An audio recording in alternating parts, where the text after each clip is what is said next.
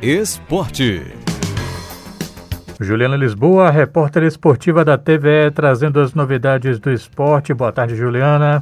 Muito boa tarde, Renato. Temos bastante coisa para conversar hoje. Pois é, o Rodrigo Matos, lá do UOL, lançou um artigo com os dizeres: CBF vai endurecer protocolo em jogos após explosão de casos de Covid. O que é que sustenta esse, essa previsão? Bom, Renato, primeiro que praticamente todo mundo que a gente conhece está com Covid, né? Ou com Covid, ou então com gripe. E isso também é, chega aos jogadores, né? Isso infecta também é, os jogadores. E aí, por isso que a CBF, a previsão da CBF é de voltar algumas casinhas atrás em, em relação aos protocolos, né? De testagem, é, de PCR isso levando em consideração os atletas já vacinados e também os funcionários dos clubes que estão sempre em contato com os atletas que viajam com as delegações. Isso porque para tentar diminuir a incidência de casos positivos em jogos, especialmente agora que a gente já tem uma flexibilização de público nos estádios. Então,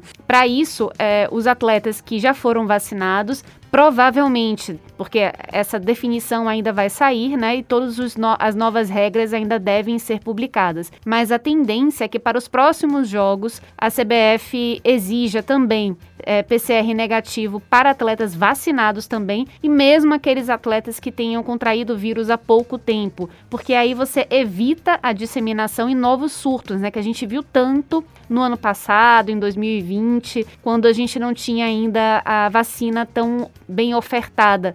Né, para todos os públicos.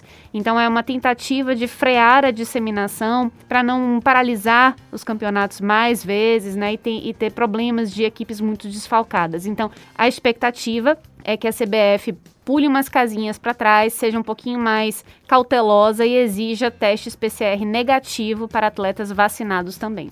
Juliana, aqui na Bahia, o Esporte Clube Bahia anunciou o João Paulo Sanches, que veio de uma experiência com o Atlético Goianiense como novo gerente de futebol. O que é que essa novidade significa em termos de filosofia de trabalho, por exemplo? É uma aposta interessante que o Bahia está fazendo depois de muitos, é, dois anos, na verdade, né? muitos meses, né? dois anos é, de críticas, muitas críticas em relação à contratação, em relação à gestão do futebol. O João Paulo Sanches ele teve uma uma participação muito interessante no Atlético Goianiense, livrou o time do rebaixamento na primeira vez que esteve na Série A, né? Subiu com ele, é, passou um ano na Série A e agora é, conseguiu se manter muito mais tranquilamente. Então, mostra que é um, um, trabalho de gestão de futebol interessante, né? Tranquilo. E é justamente o que o Bahia precisa agora. O Bahia precisa de alguma pessoa que entenda a situação do clube, é, trabalhar com uma, uma equipe que não tenha uma folga tão grande no orçamento, né? Para fazer contratações, que conheça bem a Série B e que conheça bem também é, uma equipe que está voltando para a Série A e as dificuldades que são de se manter na Série A. Porque o Bahia nunca conseguiu simplesmente chegar na Série B e voltar direto para a Série A. Vai tentar fazer isso esse ano e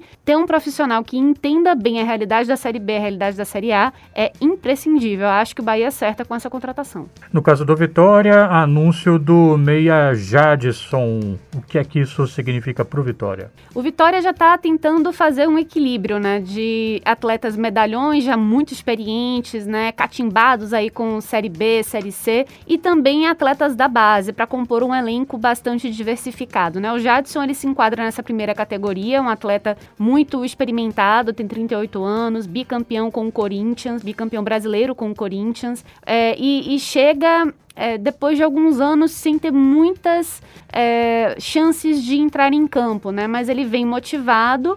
Na entrevista coletiva ele falou que é um desafio pessoal para ele também, né? Que ele, uma vez condicionado ele vai chamar para si a responsabilidade, né? Porque ele sabe que ele é um, um, cara com uma qualidade técnica diferenciada, ele vai ser uma referência na equipe. Agora ele precisa estar tá em condições para isso e também passar essa experiência adiante para a molecada, né? Que está tentando ganhar o seu lugar ao sol. E isso vai ser importantíssimo para o Campeonato Baiano, por exemplo, que vai ser a primeira, é, o grande desafio do Vitória, para tentar passar para a fase final, o que não acontece já há três temporadas, né? Então é bastante tempo que o Vitória está fora de uma final, por exemplo, do Campeonato Baiano. Buscar essa hegemonia é, vai ser um passo importante para con condicionar a equipe, né, para outras competições, como por exemplo a Copa do Brasil e a Série B. Juliana Lisboa, repórter esportiva da TV, muito obrigado, até a próxima. Até a próxima, Renato. Tchau, tchau.